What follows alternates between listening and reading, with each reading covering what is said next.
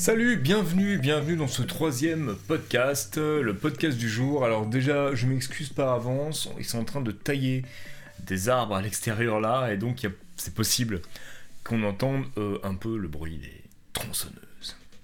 Voilà, alors aujourd'hui, pour ce troisième podcast de cette deuxième saison, je voudrais réagir à une vidéo d'un monsieur que j'aime beaucoup, euh, un youtubeur, j'ai horreur de ce mot, vraiment de plus en plus, mais bon, on va l'appeler comme ça, faute de mieux, euh, américain qui s'appelle Rick Beato, qui fait, qui a une chaîne en fait de sur la musique.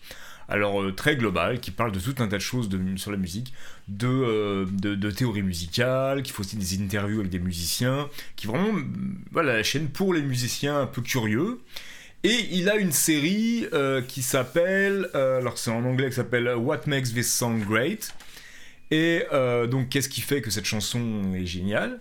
Et dans laquelle il analyse. Euh, oh, pardon, je vais les couper dans le micro. Il analyse. Euh, musicalement, un peu en utilisant la théorie musicale et tout ça, une chanson ultra connue du répertoire plutôt rock entre les années 60 et les années 90. Hein. je, crois même qu'il est allé un peu plus loin pour certains morceaux. Et là, le 3 avril dernier, il a, euh, diffusé une vidéo euh, un peu coup de gueule, même beaucoup coup de gueule, euh, qu'il a appelé The Blockers. Alors attends, je te donne le titre exact parce que le titre est très intéressant. The Blockers, Oh Rock Music is Destroying Itself. Et Blockers, donc B-L-O-C-K-E-R-S, hein, pour bloquer. Euh, voilà, et donc j'ai vu cette vidéo et bah, c'est un peu ce que je pense. Et j'étais, euh, moi euh, aussi, je pense que le, la musique rock se détruit un peu toute seule.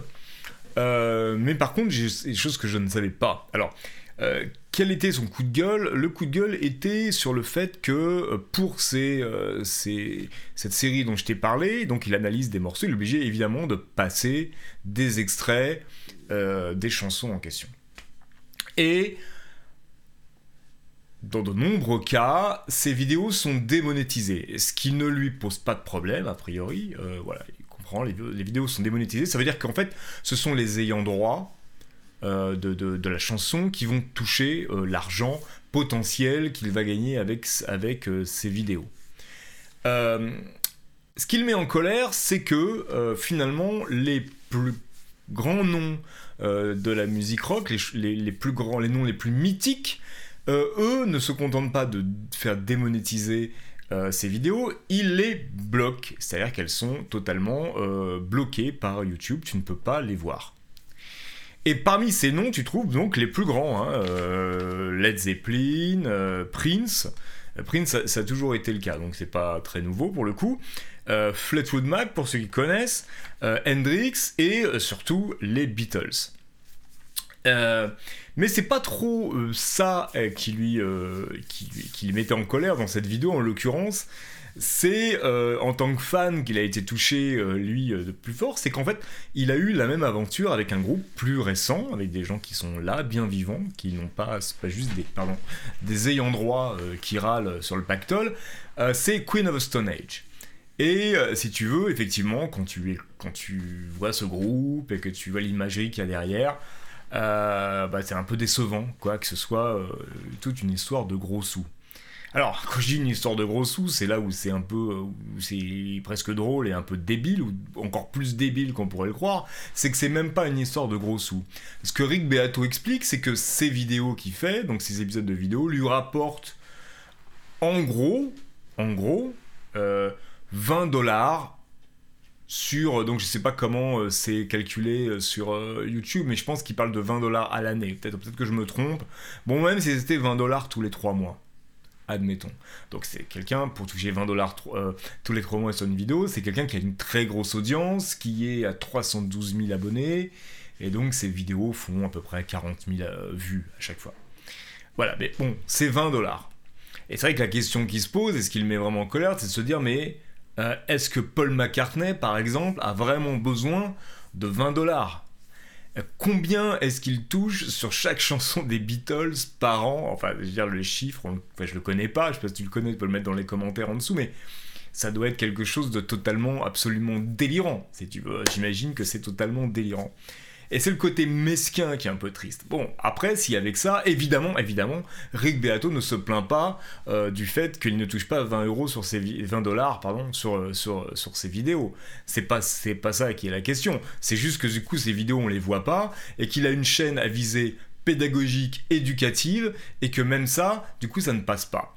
Et là où il, où il pense, et où moi aussi je pense, et où on se rejoint vraiment, euh, que, que ces, ces, grands ayants droit que Robert Plant, Jimmy Page, que euh, effectivement que McCartney ou que euh, que les, les, je sais pas enfin les, les, les gens de Fleetwood Mac ou, les héritiers de Prince et tout ça ont tort.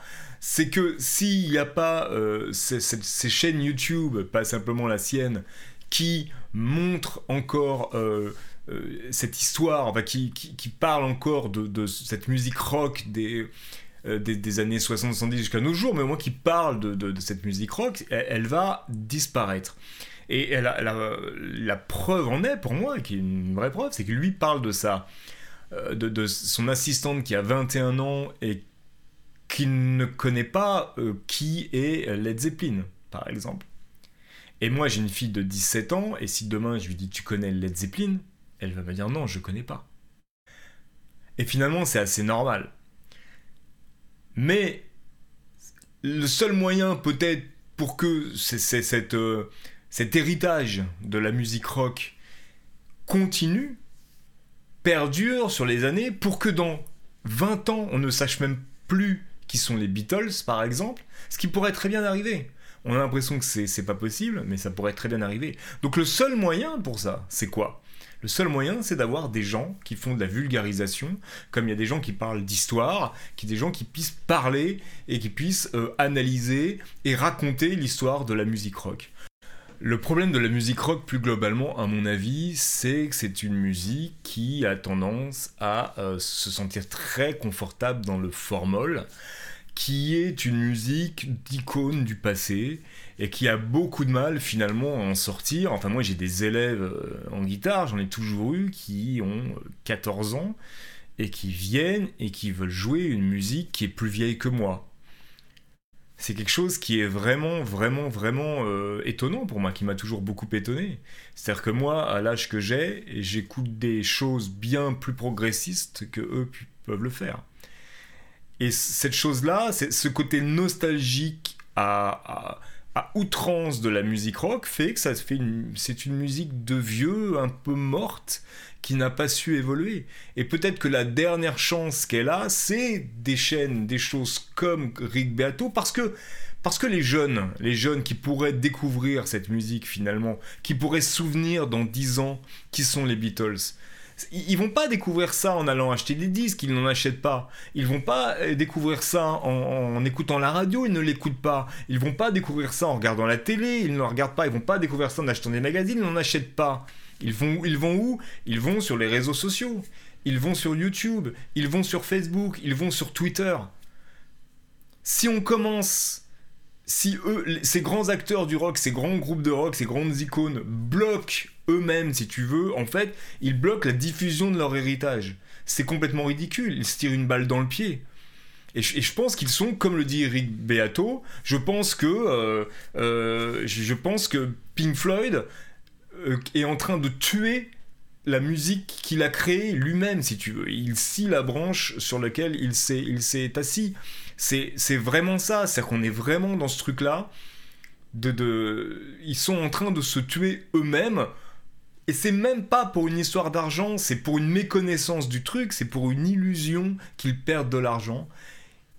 Parce que je pense aussi que ce sont des gens qui vivent totalement dans le passé, qui n'ont toujours pas compris que parce qu'ils sont comme, comme, comme plein d'autres gens d'ailleurs, hein, qui plein d'autres gens, euh, pas simplement de leur âge d'ailleurs, ils pensent que par exemple avoir une chaîne YouTube ça rapporte beaucoup d'argent, c'est pas vrai.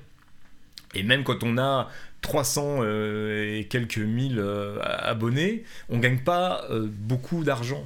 On en gagne un peu, je pense que Rick Beato va gagner un peu d'argent. Enfin, peut-être suffisamment, j'en sais rien, mais en tout cas, il gagne de l'argent avec sa chaîne YouTube pourquoi pas mais savoir que de toute façon, comme, comme je te le dis au début, lui, il s'en fout si les vidéos sont démonétisées.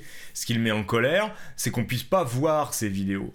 Et qu'on puisse pas finalement découvrir ou redécouvrir certaines grandes œuvres de la musique rock et, de la musique qui le passionne lui en l'occurrence et qui m'a beaucoup passionné moi aussi à une certaine époque. Je trouve que c'est très dommage. Et si ça continue comme ça, donc pour deux raisons, la première raison, c'est si on continue à bloquer les vidéos comme ça sur, sur YouTube dès qu'on va parler euh, de, de, Led Zeppelin. Je dis pas passer des, des, chansons complètes de Led Zeppelin avec, euh, euh, tu vois, avec une image fixe marquée Led Zeppelin, même, même si ça tu le trouves d'ailleurs, parce que bizarrement, bizarrement, YouTube ne bloque pas trop ça. En tout cas, les, les ayants droit, bizarrement, ne bloquent pas ça parce que c'est il y a moins de visibilité, mais ils se font pirater de la même façon. Euh, donc si la première raison c'est ça, euh, la, deuxième raison c'est oui, c'est de, se fermer totalement aux nouveaux canaux de distribution euh, qu'est Internet. On peut, on peut ne pas aimer, on peut, ne pas être d'accord, on peut, trouver, ça, on peut dire oh, ça serait bien que ça revienne au 10 parce que les artistes gagneront plus. Moi, je suis complètement d'accord avec ça. Moi, je suis pas particulièrement pour le streaming, pas particulièrement pour le fait que tout soit sur YouTube ou Facebook ou compagnie. Bien évidemment. Le truc, c'est que de toute façon, c'est ça. Tu peux te par terre, tu peux résister, mettre, euh, lever les bras en l'air, euh, euh, sortir tes pancartes. De toute façon, ça changera absolument rien. Le, vrai, vrai truc qu'il faut faire, c'est il faut se servir de ces outils-là. Il faut apprendre à s'en servir euh, à, pour, euh, son... À, son il faut apprendre à s'en servir pour soi, en fait. Il faut apprendre à s'en servir et en tirer des avantages. C'est ça qu'il faut arriver à faire. Ce qu'a priori, les ayants droit de ces grands groupes de rock ne savent pas faire. Alors, par contre, il y a toute une liste de gens qui ne bloquent pas, qui sont peut-être un peu plus intelligents que les autres, et il en cite beaucoup. Euh, Metallica, par exemple, ne bloque plus, ce qui est assez rigolo parce qu'ils ils ont été après les précurseurs et les premiers à gueuler auprès de Napster. Je sais pas si tu te souviens de cette histoire, mais maintenant ils ne bloquent plus parce que je pense qu'ils ont compris l'intérêt qu'ils avaient à être dans le coup, à être ici et maintenant et, que donc le seul, moyen est d'être aussi présent sur YouTube et qu'on parle de toi sur YouTube ou sur d'autres réseaux. Alors c'est vrai, tu me diras, euh, McCartney, il s'en tape que les, les, Beatles soient euh, présents ici et maintenant, parce qu'il pense que c'est immuable, il pense que c'est... Voilà, il, il pense que... Oui, sauf que on peut se retrouver dans 20 ans et on peut faire un micro-trottoir, peut-être pas dans 20 ans, dans 10 ans même. Un micro-trottoir comme ça, aller voir des, des jeunes de 17 ans, de 16, 17 ans, 20 ans et demander qui sont les Beatles. Et tu seras, à mon avis, très très surpris de la réponse. Et même si on le faisait maintenant, je pense que tu serais aussi très très surpris. Et je crois que Paul McCartney, qui est quelqu'un que j'apprécie beaucoup, devrait euh, se rendre compte de ça. Juste parce que. Euh, parce qu'il est en train de se tirer une balle dans le pied.